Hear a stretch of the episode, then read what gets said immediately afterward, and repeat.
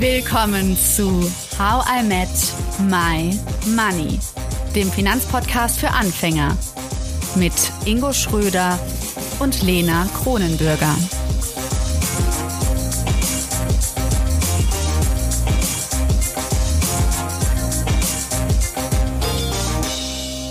Hallo Ingo.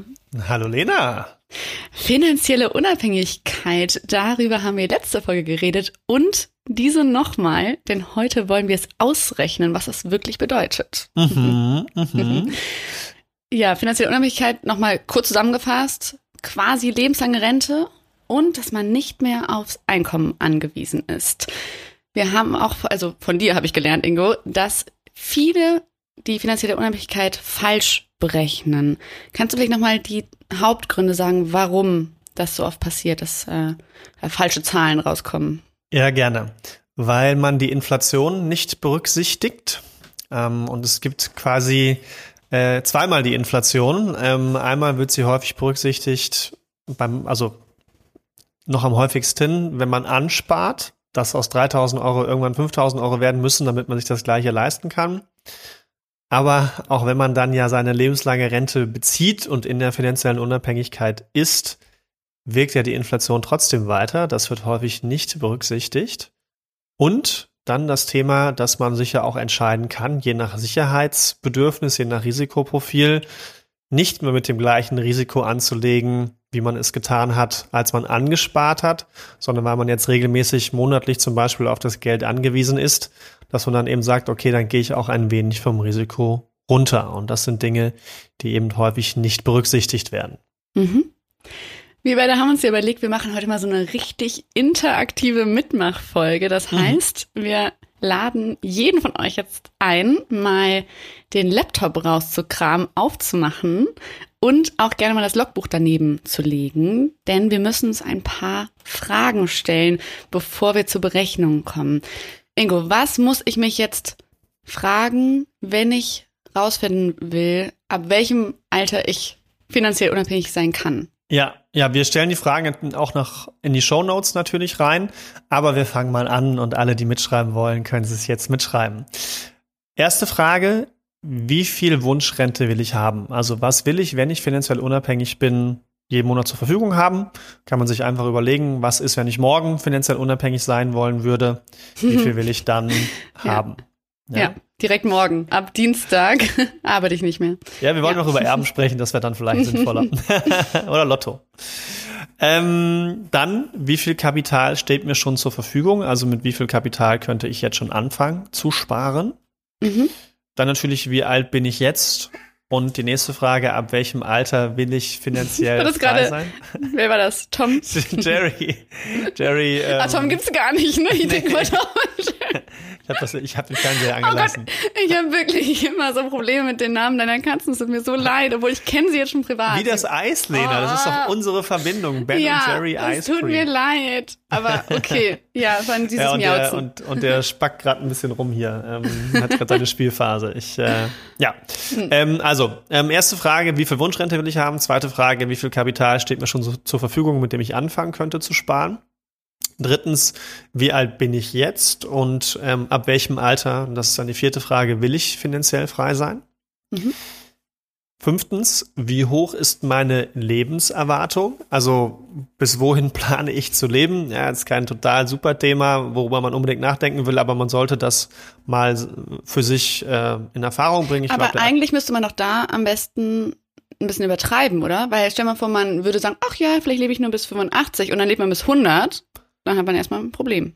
Richtig. Wenn das Geld alle ist auf dem Depot, anders als bei einer Versicherung, die zahlt einen ja eine lebenslange Rente aus. Wenn mein Geld auf dem Depot alle ist, ist es alle. Ja. Daran kann ich dann auch nichts mehr ändern. Ähm, dementsprechend sollte man dort tendenziell eher übertreiben. Also wenn man vielleicht sagt, aktuell, wie du sagst, im Durchschnitt Lebenserwartung 85, würde ich wahrscheinlich eher bis 92 bis 95 rechnen. Mhm. Ja. Okay. Dann so. Frage Nummer sechs. Wie mhm. hoch ist die Inflation? Also wie viel setze ich da voraus? Da kommen wir gleich mal drauf, wie hoch das so im Durchschnitt war.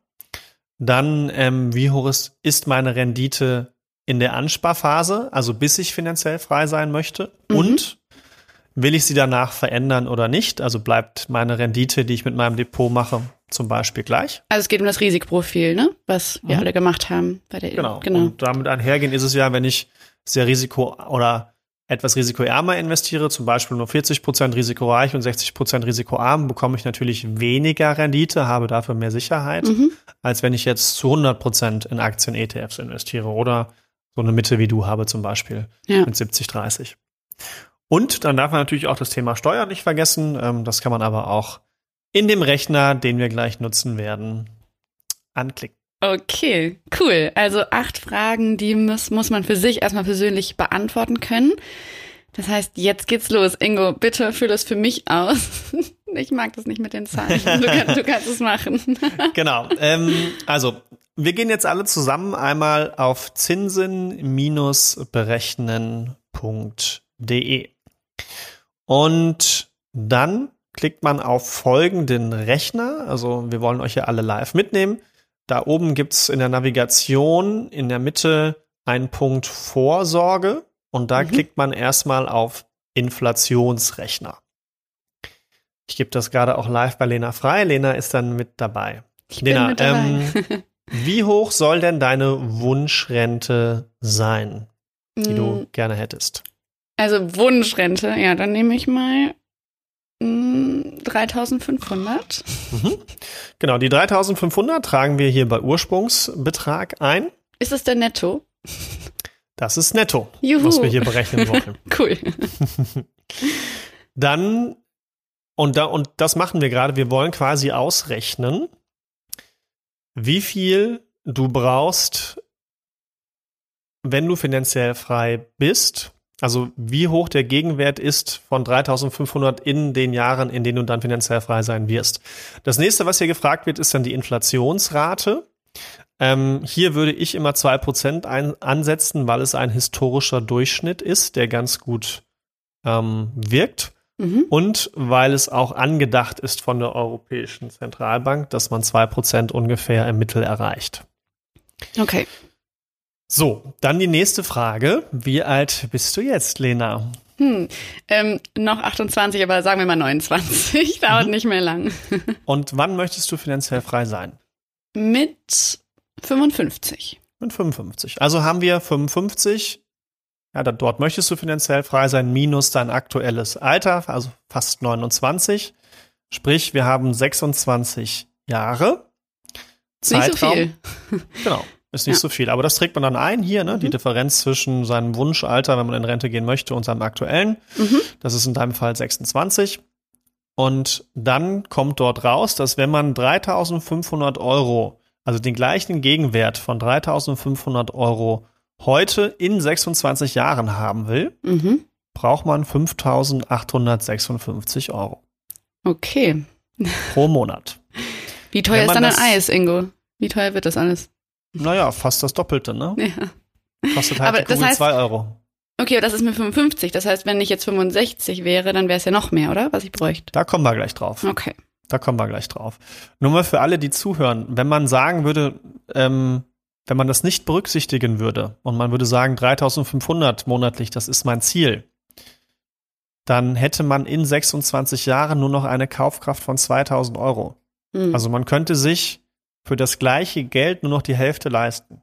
Und das ist einer der größten Fehler, den viele machen, oder? Bei der Berechnung Richtig. der finanziellen Unabhängigkeit. Richtig. Und das einmal in der Ansparphase und das und dann auch in der Rentenphase, in der finanziellen Freiheitsphase. Ja? Mhm. Äh, ist ja eigentlich grotesk. Das heißt, die ähm, Konsequenz davon ist, dass dann viele eigentlich viel zu wenig Geld haben, teilweise in die Altersarmut rutschen. Zum Beispiel oder sich einfach weniger leisten können, wieder anfangen müssen zu arbeiten. Mhm. Das könnten Konsequenzen sein. So, wir haben jetzt aber eine wichtige Zahl ausgerechnet, nämlich was wir benötigen, ähm, was wir monatlich haben wollen mit 55. Jetzt springen wir in den nächsten Rechner rein und gehen dort auch wieder auf Vorsorge in der Navigation und dann auf den Vorsorgerechner. Mhm. Dann ist das erste, was hier gefragt wird, das Anfangskapital. Lena, gibt es Anfangskapital, mit dem du starten wollen würdest? Ja, um also ich meine, dank meiner tollen ähm, ETFs folgen 20 bis 30, falls ihr noch nicht äh, in ETFs investiert habt oder immer noch nicht wisst, was es ist, ähm, ja, 10.000. Mhm. Perfekt. Dann wird als nächstes die Sparrate gefragt. Die wollen wir ermitteln. Deswegen klickt man, wenn man ein bisschen weiter rechts schaut, auf Sparrate berechnen drauf und dann steht dann bei Sparrate ein Fragezeichen. Mhm. Ansparintervall kann man lassen, Anspardynamik kann man auch bei Null lassen. Und jetzt tragen wir dort die Ansparzeit ein. Das sind eben 26 Jahre, in deinem mhm. Fall also bis 55, Wartezeit Null. Ja. Mhm. Und wir brauchen Entnahmerate 5.856 Euro. Das haben wir ja vorher ermittelt. Also, ne, ja. wir sparen 26 Jahre an, dann bist du 55 und du brauchst 5.856 Euro monatlich, damit du das gleiche hast wie heute, mhm. 3.500. Das machst du monatlich. Und dann ganz wichtig, und das ist der nächste große Fehler, der aus meiner Sicht häufig passiert. Man muss dann auch sagen, dass ja auch die 5.856 Euro sich jedes Jahr weiterhin um zwei Prozent inflationieren. Sprich, man, man nimmt hier eine Entnahmedynamik rein. Das bedeutet also, man steigert seine 5.856 jedes Jahr um zwei Prozent. Mhm. Ja? Ja. Dann gibt es hier eine Option ewige Rente oder begrenzte Rentendauer. Deswegen haben wir jetzt, also wenn man eine ewige Rente nimmt, wird die Zahl super groß. Das machen wir jetzt hier an der Stelle nicht. Mhm. Ähm, aber begrenzte Rentendauer, das war eben die Frage der Lebenserwartung. Das mhm. heißt, Lena, äh, mit 55 gehst du in Rente. Und wie lange gibst du dir denn? Bis 92. Bis 92. Also nimmt man die 92 minus die 55, sind 37 Jahre Voll die krummen Zahlen hier. Ich könnte auch mal mit anderen Zahlen. Oh, ist nee, doch, aber ist doch realistisch. Also ich meine, meistens sind es nicht die geraden Zahlen. Und dann, und dann werde ich doch 95 und habe nichts mehr. Das ist, ja, gucken wir dann mal. kann man ja immer noch verlängern im Nachgang. Ne? Aber das ist ja so der erste Abwasch, den man jetzt erstmal macht und mhm. dann kann man ja im Zweifel immer noch nachjustieren. Heißt, ich habe dort 37 äh, eingetragen. Ähm, Restkapital befüllt man jetzt hier nicht, es sei denn, jemand würde dann noch vererben wollen. Mhm. Na, dann könnte man hier auch Restkapital eintragen, machen wir jetzt nicht. Dann klickt man bei Zinssatz auf separate Zinssätze mhm. und kreuzt jetzt hier an, wie viel man oder trägt ein, wie viel man Zinssatz für die Ansparphase, wie hoch der Zinssatz ist. Mhm. Du hast ja für dich ein 70-30-Portfolio gewählt. Wenn man da mal einen historischen Durchschnitt nimmt, kann man so von 6,5 Prozent im Durchschnitt ausgehen. Mhm. Das ist also das, was du die ersten 26 Jahre pro Jahr im Schnitt an Rendite machst. Okay. Das heißt aber, wenn jemand ähm, risikoärmer das gewählt hat, dann müsste da was stehen? Ähm, wenn du zum Beispiel 50-50 nimmst, würde ich eher 5% nehmen. Okay. Wenn du 40, 60, dann würde ich eher 4,5 bis 4 Prozent nehmen. Und wenn ich aber 100 Prozent zum Beispiel auch habe, MSCI World Emerging Markets Only, dann könnte man da durchaus auch 8 bis 8,5 Prozent reinschreiben. Mhm. Zinssatz für Wartezeit braucht man nicht eintragen, weil wir haben keine Wartezeit, kann man also null eintragen. Und dann gibt es Zinssatz für die Entnahmephase, also die nächsten 37 Jahre ab 55. Mhm. Und da will ich wahrscheinlich ein bisschen weniger Risiko reich sein, weil ich es entnehmen möchte oder weil ich Angst so habe, dass könnte man denken. irgendein Crash ja. kommt oder so? Also genau, also du bist ja dann ja quasi monatlich auf dein Geld angewiesen. Mhm. Momentan hast du in eine 70-30-Variante investiert. Man könnte das genauso weitermachen. Dann ist es natürlich aber so, dass du da auch Schwankungen von 35, teilweise 40 Prozent drin haben kannst, was natürlich in so einem Moment, wenn ich das entnehmen muss, und darauf angewiesen bin, äh, ungünstig ja, sein kann. ja. Deswegen könnte man hingehen, wenn man eher sicherheitsorient oder wenn man mehr Sicherheit haben möchte und jetzt nicht ein sehr hohes Risikoprofil hat, zu sagen, okay, was ist denn, wenn ich von 70-30 Aktienquote runtergehe auf 50-50 zum ja, Beispiel? Würde ich schon machen. Ja, dann würde man hier zum Beispiel jetzt, und das ist schon viel eigentlich, 5% hier eintragen. Mhm. Ja, man kann natürlich auch konservativer rangehen und könnte 4% eintragen, aber mhm. wir nehmen mal 5%. So, und dann ist dann noch ein letzter Punkt, nämlich Steuersatz. Den klickt man einfach an und dann werden die Steuern hier mit berücksichtigt. Mhm. So, Lena, einmal bitte Trommelwirbel. Hm, warte. auf den Schreibtisch gehauen. äh, wir klicken jetzt auf Berechnen. Okay. Und dann gespannt. kommt, dann ich kommt die Augen raus, zu. Ja, sag's mir. Dass du ab heute 3000 Euro im Monat ansparen müsstest. Okay. ja, okay. Ich denke mal, wir lassen das mit der finanziellen Unabhängigkeit. ähm, also es sind, Oh um genau zu sein, 3091 Euro, die man im Monat ansparen müsste. nee, das ist Oder ja schön. man müsste ein Guthaben haben von 1,93 Millionen bis 55. Das müsstest du innerhalb der nächsten Jahre anhäufen. Okay, also das ist schon mal gestrichen. Das klingt für mich super unrealistisch. Also ist es auch de facto. Das kann doch nicht sein. Das heißt, es gibt doch super viele Leute, die sagen, ich werde mit 40 finanziell unabhängig. Wie soll das denn gehen? Ja, die Frage ist natürlich, wie sie das berechnen. Ähm, gehen wir mal auf die Fehler ein und was daraus kommen würde, wenn man es nicht so detailliert macht, wie wir uns sich so viel Gedanken darüber macht. Mhm. Oder nicht genügend Gedanken. Ich will ja keinem Unrecht tun. Fangen wir mal rückwärts an und sagen, wir gehen auf Zinssatz für Entnahmephase Mhm. und würden sagen, der Zinssatz bleibt gleich. Also du hast die gleiche Wertentwicklung. Ja, auch in der Rentenphase und das gleiche Ja. Risiko. Wenn ich also 37 Jahre lang statt 5% weiterhin mit 6,5% anspare, Mhm. habe ich nur noch 2598 Euro statt 3090 Euro, die ich sparen muss, oder ich brauche nur noch 1,6 Millionen. Aber dann ist es ja trotzdem so, dass es gerade sein kann, dass da so ein Crash kommt und ich dann weniger entnehmen kann, oder? Also es könnte schon dann das Du Risiko kannst höher. gleich viel entnehmen, nur in dem Moment, wo du von, von weniger Geld gleich viel entnimmst wie vorher, ähm, hat es natürlich einen größeren Impact. Mhm. Ja. ja. Aber das ist so das Erste. So, dann, wir lassen den Zinssatz für Ansparphase und Entnahmephase gleich und mhm. nehmen jetzt mal die Inflation raus in der Rentenphase. Warum? Ach so, weil viele Leute das einfach vergessen. Nicht machen. Ja. Genau. Also 37 Jahre lang wird keine Inflation berücksichtigt. Ja, das ist ja Von 55 bis 92. Schwierig. Mhm. Dann sind es statt 3090 Euro nur noch 1900 Euro. Oh, das ist okay. Das ist natürlich ein krasser Unterschied. Das heißt, das könnte Oh. so. Und nur 1,2 Millionen statt 1,9 Millionen. Mhm. Jetzt lassen wir auch noch die Inflation vorher raus. Dann brauchen wir ja nur 3500 Euro. Ja, also tragen bei Entnahmerate 3500 Euro rein. Mhm. Und dann brauche ich nur noch 1100 Euro oder 737.000 Euro. Mm, Das ist ja schon mal ein Unterschied, ne? 737.000 Euro zu 1,9 Millionen ist ein leichter Unterschied. Okay. Der Punkt ist jetzt natürlich der, aus unserer Sicht, und deswegen machen wir auch diese Folgen, ähm, sollte man es natürlich realistisch berechnen. Jemand, der natürlich sagt, ja, ich kann ja auch noch zusätzlich arbeiten, das ist ja vollkommen richtig, aber dann ist ja eben die Frage, bin ich dann finanziell frei oder bin ich dann finanziell wirklich unabhängig? Ja, und wie definiere ich das für mich? Das sind wir ja auch schon durchgegangen.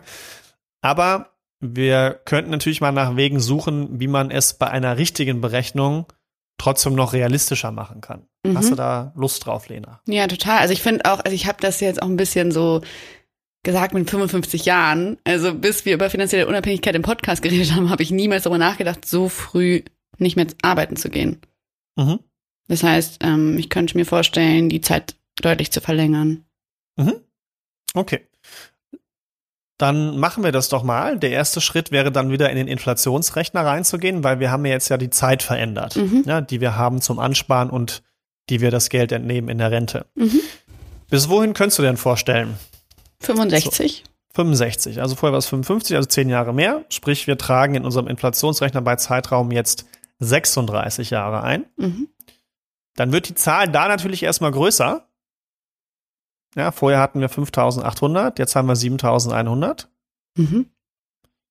Die übernehmen wir jetzt in unseren Vorsorgerechner. Wir fangen mit 10.000 Euro an, haben jetzt aber eine Ansparzeit von 36 Jahren und Ja. nicht mehr 26? 26, brauchen 7.139, um genau zu sein. Haben wieder die Entnahmedynamik eingetragen von 2%. Du lebst dann immer noch bis 92, was aber nur noch 27 Jahre sind, statt 37. Und wir haben hier auch wieder unterschiedliche Zinssätze für Ansparphase und Entnahmephase eingetragen und klicken jetzt mal drauf.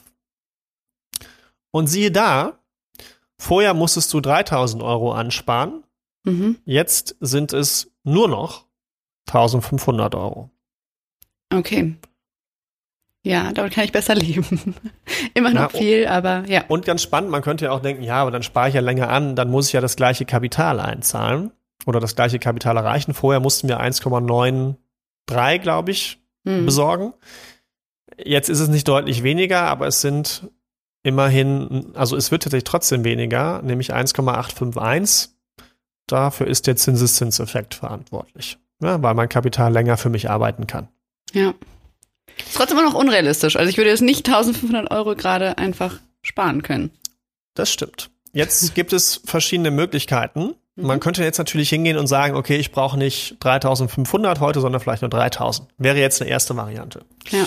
Lass uns mal einen anderen cleveren Weg versuchen. Ähm, du könntest ja sagen, hey, ich bin selbstständig, äh, ich kann mein Honorar jedes Jahr neu verhandeln, ich baue in meinem Gehalt eine gewisse Dynamik ein, Mhm. sodass ich jedes Jahr, was ja auch in Tarifverträgen, ne, heute hat die GDL ja wieder, äh, oder also ihr wisst dann, wann wir die Folge aufgenommen haben, die GDL sich mit der Bahn geeinigt, ähm, wo ja auch so feste Gehaltsstufen oder, oder, oder ähm, Inflationslevel eingebaut werden, dass man jedes Jahr zwei, drei, vier Prozent mehr bekommt. Mhm. Könntest du ja auch machen und sagen, so mache ich das auch bei meinem Depot. Und wie wir in den Verhandlungsfolgen gelernt haben, kann man das sogar mehrmals als einmal im Jahr machen. Ja, okay. Also Lena, wenn du, wenn du dein, dein, deine Inflation, äh, äh, dein, dein äh, Einkommen steigern könntest, weil du sagst, ja, ich jedes Jahr begründe ich, ähnlich wie die GDL jetzt, dass ja auch die Lebenshaltungskosten und alles gestiegen sind um x Prozent. Wie viel, wie viel Dynamik denkst du so, könntest du da einbauen? Mm, Ist es auf den ganzen Zeitraum gesehen? Jedes Jahr. Ach, jedes Jahr. Ja, Jedes Jahr. dann vielleicht so. Ich weiß nicht, was jetzt richtig unrealistisch ist. Ähm, Ingo, jetzt grinst du mich so. Okay, ist, nee, 10% ist schon ein bisschen viel, ne? Ich kann, ich Wenn kann, du jedes Jahr 10% mehr bekommst, wäre das super, ja. soll ich nur vier sagen? Okay, vielleicht Ja. ist vier realistischer. Also, du würdest dann quasi jedes Jahr 4% mehr sparen. Ja, das ist wieder meine alte Mathephobie, ne? dass ich so Zahlen, mh, da bin ich echt, da habe ich keine Ahnung, ob das jetzt total drüber ist oder drunter. Okay, vier, sehr schön. Also überleg doch mal, du nimmst von einem Kunden, also ähm, wenn du sagst, du machst zum Beispiel 50.000 Euro Umsatz im Jahr, würdest du danach 52.000 im nächsten Jahr machen. ja, das äh, klingt auch ganz gut. Ja, oder ist ja auch realistisch. So, und quasi, ne, das würdest du, das, was du on top mitnimmst, Mhm. würdest du, also so dementsprechend würdest du auch deine Sparrate steigern. Okay. Jetzt werde ich Ja. wieder seriös und krieg das ganz gut hin mit den Zahlen. So. Und wenn man dann draufklickt, könnte man heute bei 888 Euro anfangen. Und wenn man die jedes Jahr um 4% steigert, bis hin zum äh, 65. Lebensjahr, Mhm. würde man sein Ziel auch erreichen. Mhm. Wie klingen 888 für dich? Deutlich besser. Ich meine, jetzt schon 300 pro Monat in die ETFs, die wir zusammen gemacht haben. Mhm. Könnte noch was drauflegen und vielleicht weniger andere Sachen konsumieren. Ja, wenn man das Ziel erreichen möchte, da, da nehmen wir ja auch noch mal andere Leute mit rein, wie die das schaffen, 50, 60, 70 Prozent ihres Gehaltes Ja. wegzulegen. Äh, sogenannte Frugalisten, ja, aber das wird äh, sicherlich auch ganz spannend. Aber so hätte man eben eine Möglichkeit, Mhm. mit kleineren Beträgen auch schon anzufangen, aber das dann eben dynamisch zu steigern. Und ich krieg trotzdem 3500 oder haben, haben wir das runtergesetzt? Nee, 3500 sind ja 7139 in 36 Jahren. Mhm. Für alle, die zuhören, wir können die Aufnahme auch gerne ähm, Als In- Video, ne? als bei IGTV als Video zur Verfügung stellen. Dann könnt Das ihr da gerne wir. bei Instagram auch mal reinschauen, denn wir haben hier eine Bildschirmaufnahme gemacht. Ähm, genau. Wohlgemerkt, ähm, cleverer wäre es natürlich, wenn man diese Dynamik, also wenn man es sich leisten könnte, Mhm. diese Dynamik nicht drin zu haben. Weil wenn ich sofort mehr einzahle, kann ja mein Geld auch mehr für mich arbeiten, als wenn ich äh, das kontinuierlich steigere. Ja. Ja, weil man, man sieht das auch, wenn man mal ein bisschen runter scrollt auf Ergebnis, dann steht da bei 1500, die ich sofort zahlen würde, 691.000, die ich selbst eingezahlt hätte. Mhm. Wenn ich das mit dieser 4% Dynamik mache, sind es 837.000 statt 690.000. Also ich zahle in Summe mehr ein, hm. ja. weil ich später erst mehr reinpacke. Okay. Ja, also ich brauche, ich, ich, ich muss mehr Geld aufwenden, um ans gleiche Ziel zu kommen. Und dann muss man sich halt eben selbst überlegen, kann ich mir das jetzt schon leisten oder? Und die meisten würden wahrscheinlich eher mit so einer Dynamik vorgehen.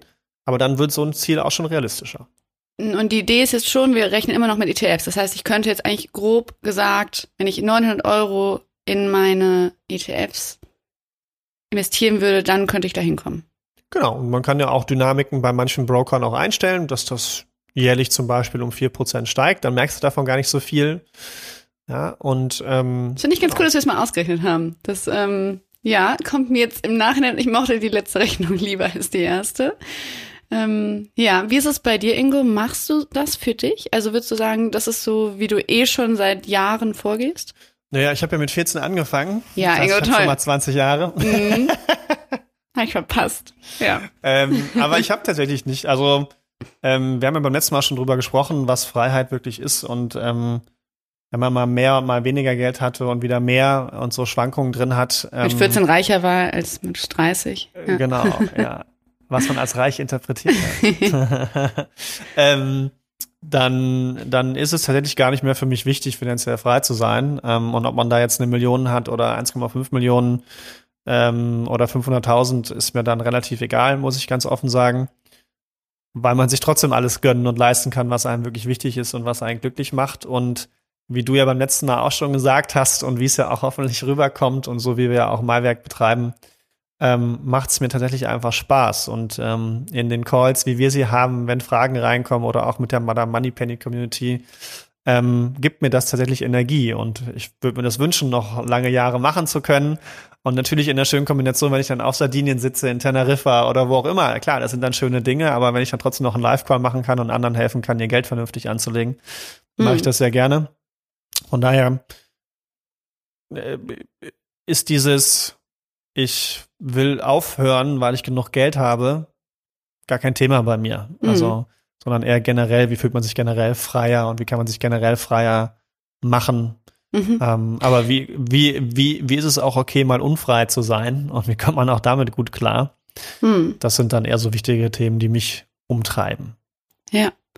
Ja, und vielleicht fragen sich auch jetzt viele gerade so, wie kommen Leute darauf, generell finanziell unabhängig sein zu wollen, oder? Also ich glaube, viele sind jetzt trotzdem, wie ich es ja auch war, sehr schockiert von den enormen Sparraten, die man ab jetzt machen müsste und die für mich, also auch wenn ich jetzt gerade locker gesagt habe, ach ja, 900 Euro, es ist de facto gerade nicht etwas, was ich mir vorstellen kann. Hm, aber ich kann mir zum Beispiel schon gut vorstellen, länger zu arbeiten. Also es ist halt so ein bisschen wahrscheinlich die Frage, wie man das so ja, es ist ja eben die Frage, was man sich daraus erhofft. Und mhm. ich glaube, da würde ich jetzt noch gar nicht mal vorweggreifen, wenn wir dann spannende Gäste haben, ähm, die da eben mal ihre Sichtweise beschreiben, die es auch wirklich machen, was die dort teilen. Und ich glaube, dann kann man immer noch ganz gut darauf eingehen, was die Gründe dafür sind, dass man finanziell frei sein kann. Ja.